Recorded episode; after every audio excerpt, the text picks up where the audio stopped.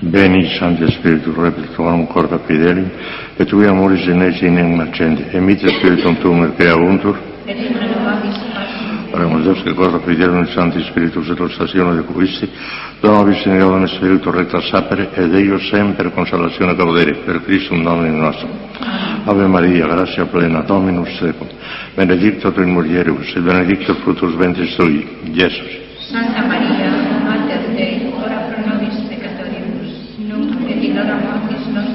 Gloria al Padre, al Hijo y al Espíritu Santo, Como era en el principio, ahora y siempre, por los siglos de los siglos. Amén. Reina del Santísimo Rosario, Ruega por nosotros. San José, Ruega por nosotros. Santo Padre Domingo, Ruega por nosotros. Santa Catalina de Siena, Ruega por nosotros. Santa Teresa de Jesús. Ruega por nosotros. Bueno, pues ya saben de qué les voy a hablar hoy. La parte práctica, el amor al Espíritu Santo, la tercera persona de la Santísima Trinidad. El primer día veíamos lo que nos decía la Sagrada Escritura en el Antiguo y en el Nuevo Testamento.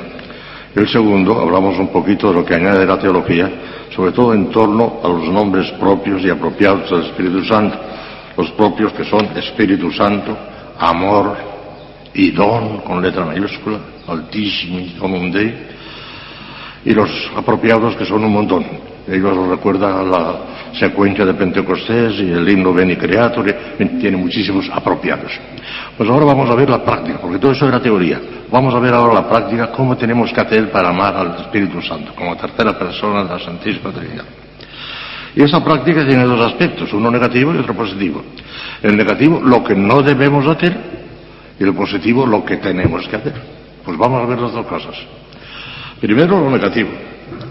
Ante todo, hay que evitar todo aquello que pueda extinguir en nosotros o contristar al Espíritu Santo, según la misteriosa expresión de San Pablo. En algún texto dice San Pablo, no extingáis el Espíritu. Y en otro dice, no entristezcáis al Espíritu. ¿Cómo se extingue el Espíritu? Por la catástrofe de las catástrofes, que es el pecado mortal. No hay ninguna otra cosa que se pueda comparar. El hundimiento del mundo, el que se aniquile toda la creación, no tiene importancia ninguna. El que caiga ahora un rayo nos mate a todos, eso no tiene importancia. Pecado mortal. Si se cayera una cuenta de lo que es, sería imposible cometer lo imposible. Ya ves la gente con qué facilidad lo hace, con una tranquilidad. No reflexionan, no piensan. Es horroroso el pecado mortal, digas mías. Nos quita la gracia, nos quita el Espíritu Santo, nos lo quita todo. Y si nos sorprende la muerte en ese estado, vamos al infierno para toda la eternidad. Ya está. Esto es dogma de fe. El pecado mortal pues, extingue o apaga en nosotros al Espíritu Santo. Se va. Continúa en nosotros por su inmensidad, como está en una piedra y como está en Satanás. Por su inmensidad nada más. Pero en plan amoroso, en plan de inhabitación trinitaria, un plan de... Oh, desaparece. El pecado mortal extingue o apaga en nosotros al Espíritu Santo. Primera de los Tesalonicenses 5.19. En cuanto que su presencia amorosa en nuestras almas está vinculada a la gracia santificante. En un alma en pecado mortal continúa presente Dios por su presencia de inmensidad, inseparable de todo ser existente, por el mero hecho de existir. Pero no existe la presencia de la Trinidad Beatísima en plan de amorosa inhabitación. No hay catástrofe que pueda compararse a la del pecado mortal que nos arrebata, junto con la gracia, la filiación divina, el derecho a la gloria y el tesoro infinito del Espíritu Santo. Nos quedamos sin nada. Que caiga un rayo y los mate, antes de que permita el Señor que cometamos un pecado mortal, hijas mías. Déjense quemar vivas antes de cometer un pecado. Ya sé que lo hacen, gracias a Dios. Pero no se piden demasiado, hay que pedir y hay que humillarse, hay que pedir a Dios que nos ayude, que nos ayude, que nos sostenga, como lo está haciendo ahora. Bien, sigamos. Ah, pero viene ahora el segundo elemento negativo. El pecado venial contrista o entristece al Espíritu Santo. El Espíritu Santo no se contrista de nada, ni se puede entristecer, porque es infinitamente feliz. Como ya les he dicho a ustedes, que el ángel de la guarda, cuando ve que el que está guardando está cometiendo un pecado mortal, no se entristece. Adora la permisión divina y se acabó. No se pueden entristecer los bienaventurados. Y sobre todo, el bienaventurado de los bienaventurados, que Dios, se entristece jamás, no puede contristarse. Pero de alguna manera, si pudiera contristarse, se contristaría por el pecado venial. Porque aunque no apaga en nosotros la gracia santificante, aunque no le apaga él, pero le contrista en cuanto que disminuye la, unión con Dios, o por lo menos en cuanto que impide que avancemos, y en cuanto que es un abuso tremendo. Dice Santa Teresa, ya les leí el texto de Santa Teresa, hacer una cosa sabiendo de que sé que le disgusta a Dios. Pero como me gusta a mí y como resulta que no me quita la gracia, no voy a condenarme por eso, pues lo voy a hacer. Ya sé que le disgusta a Dios, pero lo voy a hacer. Y que a eso le llamen pecado venial, que a eso le llamen pecado chico, dice Santa Teresa, a mí me parece que no, que es una cosa grandísima. Es el colmo de la burla, una burla contra Dios. Es el colmo del sacrilegio, el pecado venial, si lo pensáramos bien. Es un escandalazo terrible. Sí, sí, tú ya sé que no te gusta, pero voy a hacerlo. Eso es terrible. Merece el infierno, es hombre. Eso no se puede tolerar, eso.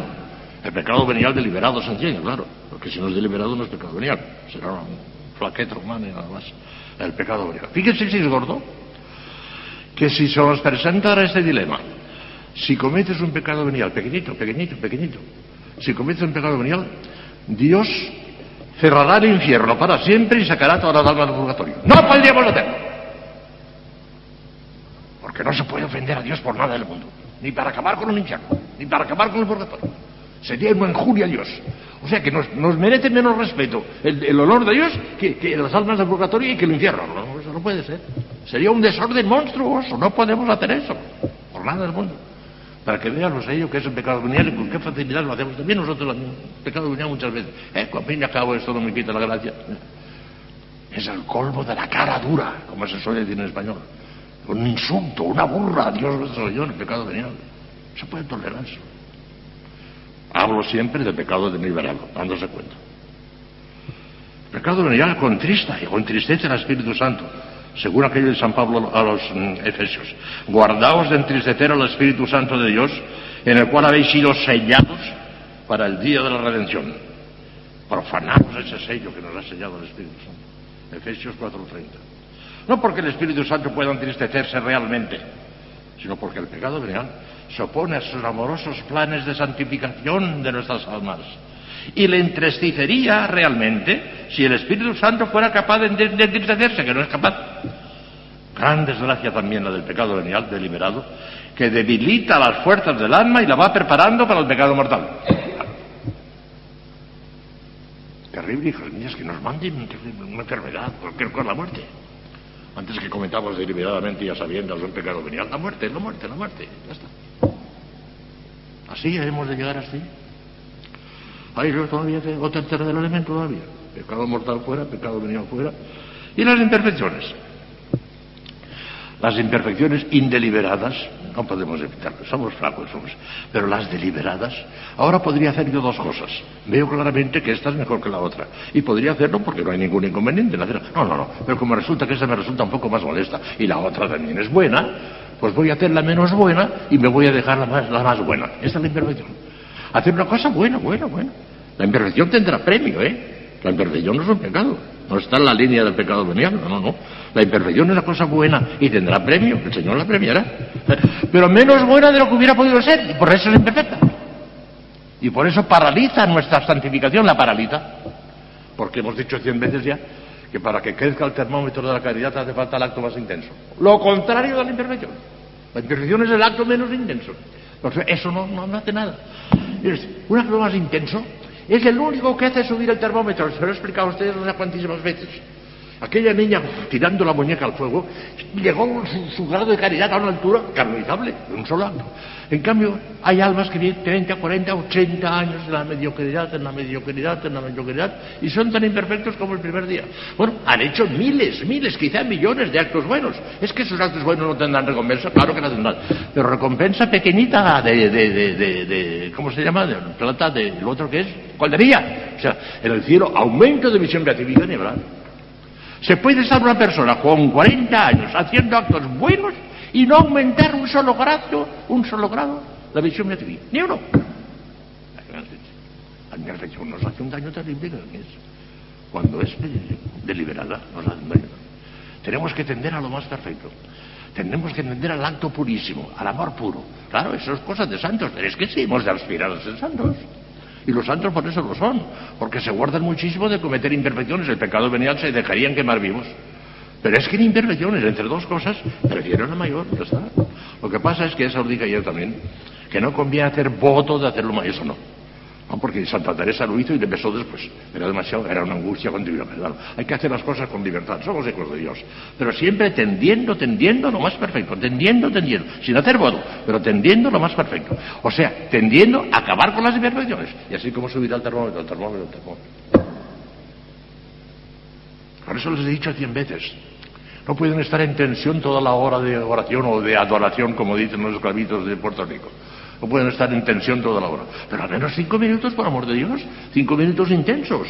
Y en esos cinco minutos intensos, haciendo actos de amor y de ellos intensísimos, subirá el termómetro. Y en los otros 55 no subirá. Estará parado. Pero ya habrá subido un momento. Si están los, los 60 minutos parado, pues parado. No está. Sí, sí, habrán adquirido no sé cuántos minutos de caldrilla. Pero aumento de simpatía ni un instante. Han perdido el tiempo por eso. Esto se lo he dicho a ustedes 44 veces, me parece. Es porque es posible que, se nos olvide una cosa tan fundamental como esto. El acto más intenso para acabar con las imperfecciones. Las imperfecciones deliberadas, digo aquí, o sea, el modo remiso, flojo, tibio de practicar la virtud, pueden tener prácticamente paralizada la acción del Espíritu Santo en nuestra vida espiritual, aún en el supuesto de mantenernos constantemente en estado de caña. Hemos explicado esto ampliamente y no tengo por qué insistir más aquí. Para que vean si la parte negativa tiene importancia. Fuera el pecado mortal, fuera el pecado venial y fuera la imperfección deliberada. La parte negativa. Ahora vamos a lo positivo. Entre los medios positivos de practicar el amor a la persona divina del Espíritu Santo pueden señalarse los siguientes. Primero, invocarle con frecuencia, invocarle con frecuencia. Así lo hace la Santa Iglesia en su liturgia y así lo practicaron todos los santos. Aunque no se requiere para ello ninguna oración determinada, basta un impulso amoroso del corazón dirigido hacia Él, son magníficas fórmulas el himno Beni Creator Spiritus, la antífona Beni Santi Spiritus que rezamos al empezar cada una de estas conferencias, la secuencia de Pentecostés que es maravillosa y que empieza también con estas palabras, Beni Santi Spiritus et emite lucis pur, pur radium. Eso se lo tienen que aprender de memoria, pero no para rezarlas, sino para saborearlas. Esas tres cosas, la liturgia es la liturgia de la Iglesia, bien saboreadas, les sale una hora de, hora de adoración. A mí me gusta el lenguaje de los esclavitos, me gusta. Más que hora de oración, dicen ellos, más hora de adoración. Están adorando. A Dios hay que adorarle. Ya está. Y la adoración es más desinteresada que la oración. Porque la oración ya pide, ya, la oración ya pide. En cambio, la adoración no es más que adorar, adorar, adorar, adorar. No pido nada, te quiero adorar, nada más. Es más, es más profundo adorar que orar, no cabe duda. La secuencia de Pentecostés que empieza también con estas palabras. Como fórmula más detallada, conocemos todos, y ustedes la, conocen bien, la magnífica consagración al Espíritu Santo, que la conocen todas la consagración al Espíritu Santo, la, conocen todas, ¿no? Y la tienen en un ojito, ¿verdad? Se encontró entre los libros del Padre Alentero. No se sabe si la escribió él o no, pero es cierto que desde el Padre entero ya venía proclamándose eso. Es una maravilla, una maravilla. Ya les he dicho a ustedes muchas veces que esa oración, o la de Isabel de Trinidad, o esa otra que ustedes conocen, eso basta para una hora y para cinco horas de oración intensísima. Ayer, o esta mañana mejor dicho, en la homilía, les he comentado brevísimamente la salve. Pero al decir una palabrita cada cosa de la salve, me parece que la he redondeado, ¿verdad? La, vamos a ver si ahora leyéndola, nada más que leyendo, pero redondeándolo con alguna palabrita, sacamos un poco de jugo a esa maravillosa consagración al Espíritu Santo. Hay una palabra que yo la he cambiado porque no me parece correcta. Ya verán cuál es. Dice así, ustedes la saben, muchos de memoria, yo la sé de memoria. Oh Espíritu Santo, lazo divino que unís al Padre con el Hijo en un inefable y estrechísimo abrazo de amor. Ya lo hemos explicado eso. Espíritu de luz y de verdad dignaos derramar toda la plenitud de vuestros dones sobre mi alma, que solemnemente os consagro para siempre, a fin de que seáis su preceptor, su director y su maestro. El único preceptor y director y maestro, que no los hay. En la tierra no hay directores espirituales, se no los hay. Ya está. El Espíritu Santo sí. Desde ahora prometo fidelidad, mal dicho. Esa palabra la cambié yo. Desde ahora os pido fidelidad. ¿Qué es eso de prometer? ¿Quién eres tú para prometer? Si estás incumpliendo continuamente tus propósitos. Además, un poco de, qué sé yo, de altanería. Prometo. ¿Qué me vas a prometer? No prometes nada. Humíllate. Pide. He cambiado la palabra prometo. Si la tienen ustedes, hagan el favor de borrarla. Y pongan en vez de prometo. Desde ahora te pido fidelidad a todos vuestros deseos e inspiraciones y entrega completa y amorosa a vuestra divina acción. Entrega completa y amorosa, completa y amorosa. Fíjense en lo que decimos. Y os pido, no prometo nada, os pido. Oh Espíritu Creador, venid, venid a obrar en mí la renovación por la cual ardientemente suspiro. Renovación y transformación tal que sea como una nueva creación, como si ahora me crearas otra vez. Una nueva creación, toda de gracia, de pureza y de amor, con la que dé principio de veras a la vida enteramente espiritual, celestial, angélica y divina que pide mi vocación cristiana. Para empezar en serio la vida de vocación cristiana. Empezarla, como si fuese una nueva creación. Anterior a que desaparezca ya al, cementerio. Una nueva creación y empezar la vida cristiana en toda su plenitud. Ya lo pedimos aquí. Espíritu de santidad conceded a mi alma el contacto de vuestra pureza y quedará más blanca que la nieve, el contacto nada más, ¿eh? Y queda más blanca que la nieve. Fuente sagrada de inocencia, de candor y de virginidad. Dadme a beber de vuestras aguas divinas. Apagad la sed de pureza que me abrasa, bautizándome con aquel bautismo de fuego, cuyo divino bautisterio es vuestra divinidad. Sois vos mismo. Envolved todo mi ser en sus purísimas llamas. Destruid, devorad, consumid en los ardores del puro amor todo cuanto hay en mí que sea imperfecto, terreno y humano, cuanto no sea digno de vos. Qué maravilloso esto. No sé si tiene sentido eso. No sé si lo escribió el padre entero, un alma muy grande debió haber escrito, porque eso no se le ocurre a cualquiera. Hace falta estar muy arriba para, que se le ocurra a uno esas cosas. Puede que fuese el mismo Padre entero, sí que era un santo. Que vuestra divina unción, la unción del Espíritu Santo, nos ha ungido. Somos ungidos todos. No solamente el sacerdote que unge las manos. Eh. Somos ungidos todos por el Espíritu Santo en el bautismo. Nos infunden un poquito de crisma también en el bautismo. Nos, nos ungen. Al niño pequeñito le ungen. La unción del Espíritu Santo. Que vuestra divina unción renueve en consagración como templo de toda la Santísima Trinidad y como miembro vivo de Jesucristo, a quien con mayor perfección aún que hasta aquí, ofrezco mi alma, mi cuerpo, potencia y sentidos, con todo cuanto soy y tengo. Maravilloso. Heridme de amor. Oh, Dios mío. Qué místico es eso. Santa Teresa, la transfixieron. Aquel ángel del cielo le atravesó el corazón. Heridme de amor, oh Espíritu Santo.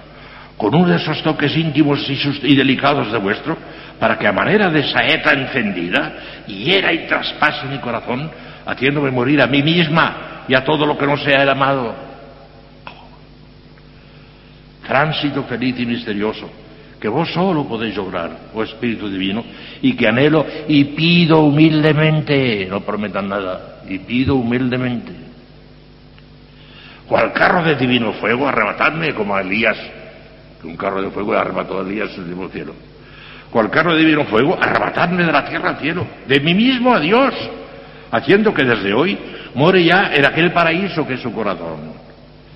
Infundidme el verdadero espíritu de mi vocación y las grandes virtudes que exige, escuchen, escuchen, y las grandes virtudes que exige, y son prenda segura de santidad. ¿Cuáles son?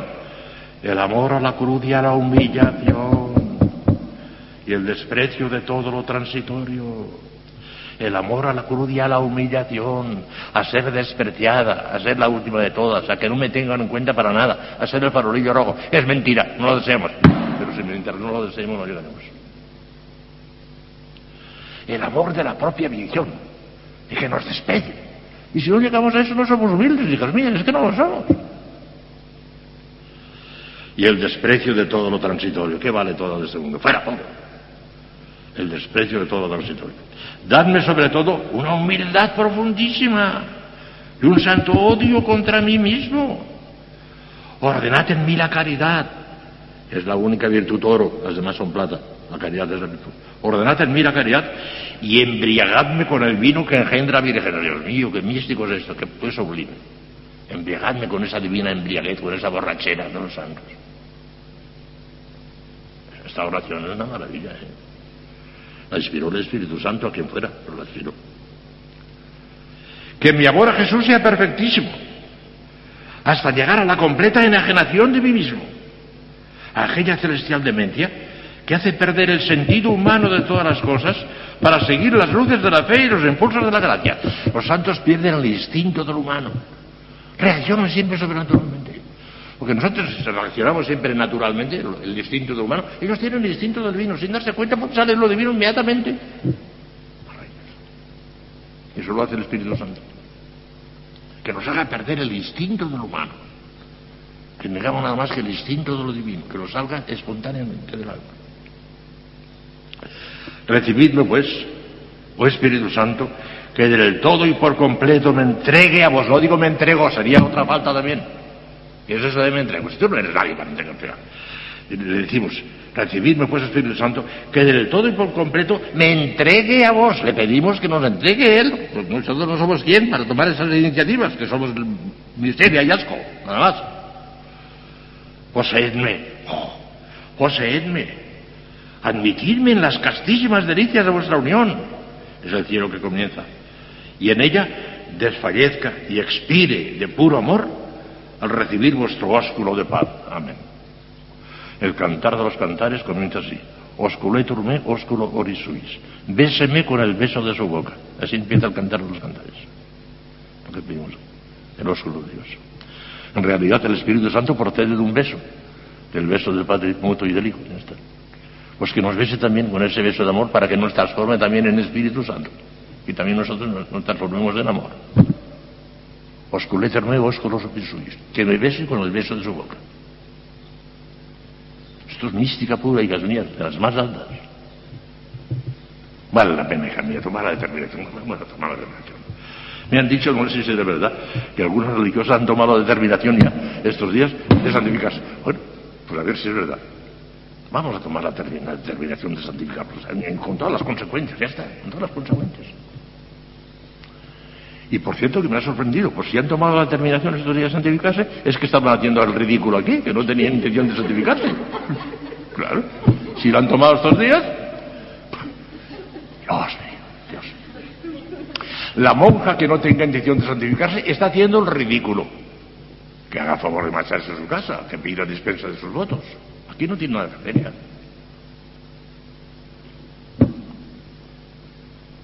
Si tenemos un poco de conciencia de lo que es la vocación religiosa, la más alta que puede tener una mujer contemplativa, no me interesa eso. A su casa, ala, váyase. Aquí no interesa que esté aquí.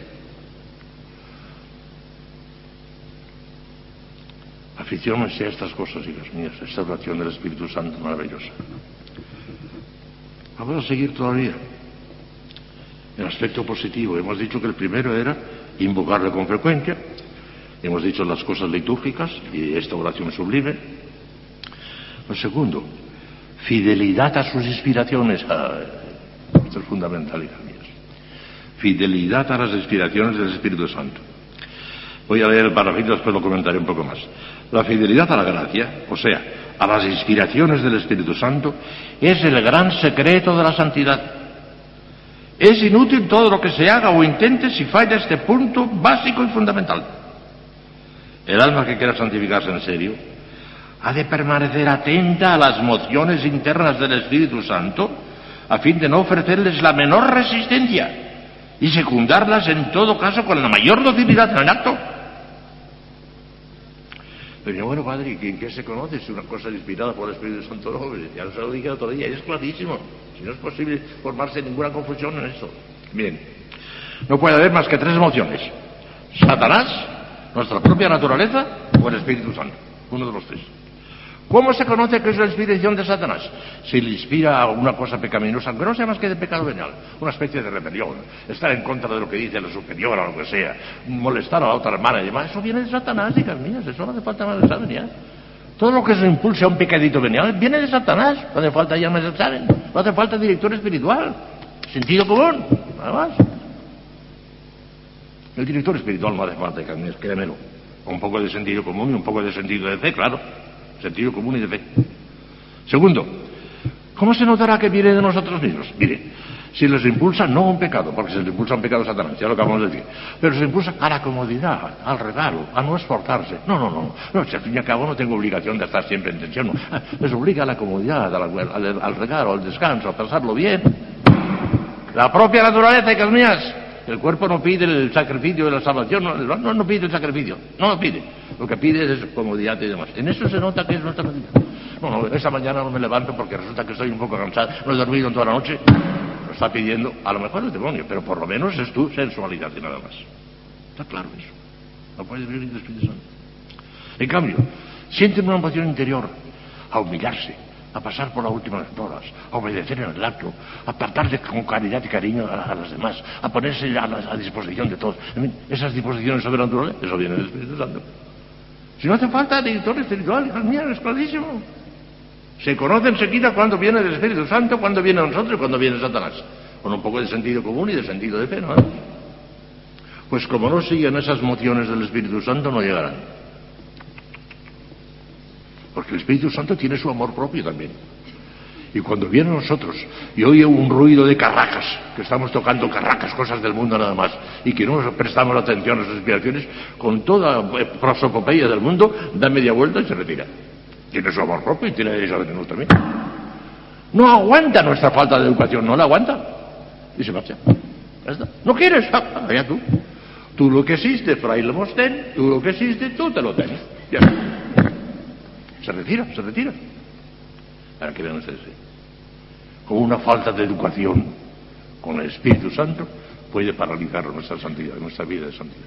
Una falta de educación, nada más. Inspiraciones de la gracia, que las niñas. Díganselo en la oración, Señor. Inspírame de manera que yo vea claramente cuándo son inspiraciones tuyas y sobre todo, dame la gracia eficaz para llevarlas a cabo, porque si lo veo, pero no lo hago, entonces peor todavía. Sí, que yo tenga noción clara de que ese eres tú quien me pides eso, pero al mismo tiempo dame la gracia eficaz para poderla llevar a cabo. Es lo que tienen que hacer. No es difícil, sino muy fácil. Y ojalá no tengan directores espirituales que les pararán la inmensa mayoría de los sacerdotes de hoy paran a las almas. No las empujan, las paran. ¡Eh! Pues son exageraciones ya, ¿eh? Exageraciones ya. Paralizan a las almas en vez de empujarlas. Hombres como don Baldomero, por ejemplo, y, don Basile, no los hay ya hoy. ¿no? Esos no hacen nada malo, esos no paralizan. Pero ¿cuántísimos sacerdotes paralizan a las almas? No las dejan crecer.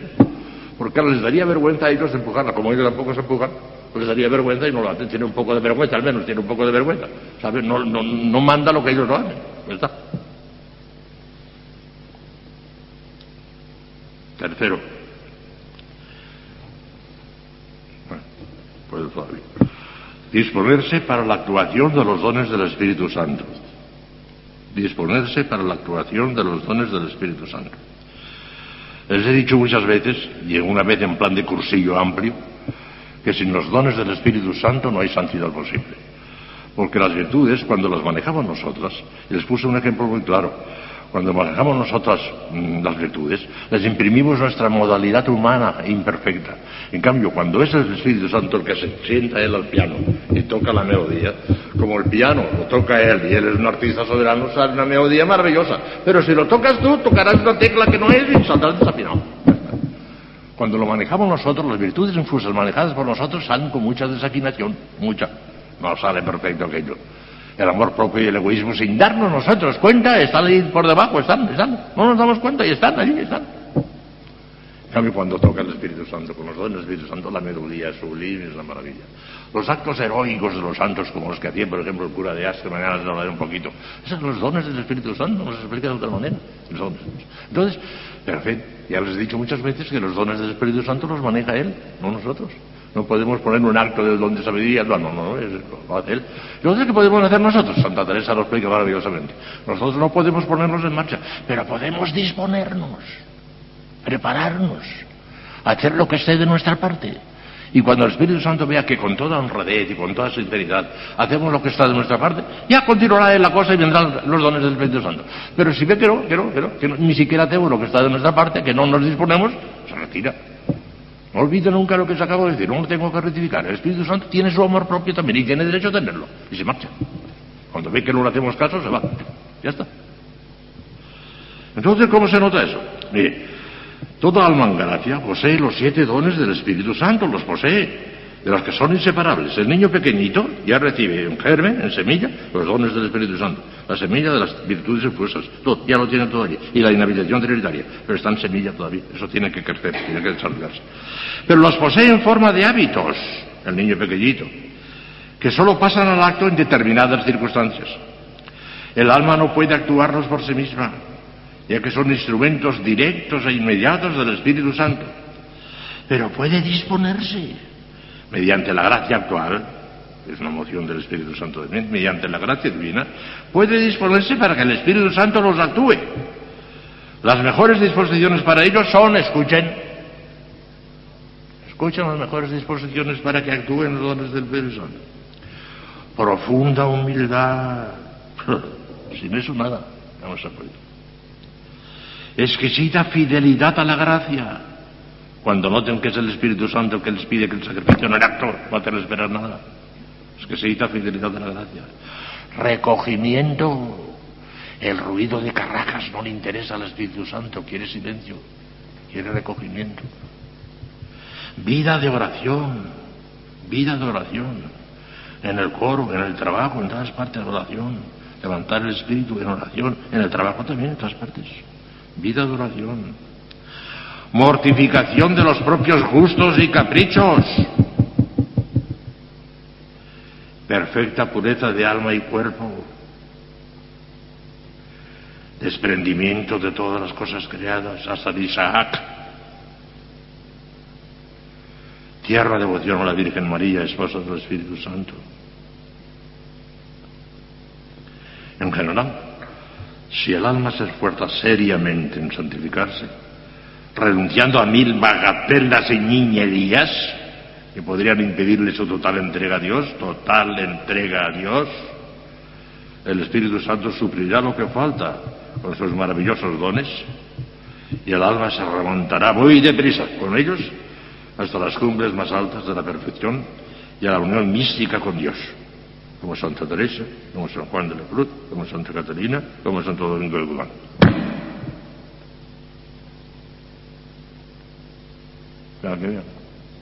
Quién es el Espíritu Santo y lo que podemos hacer para entregarnos de manera cada vez más, más profunda y más total a Él.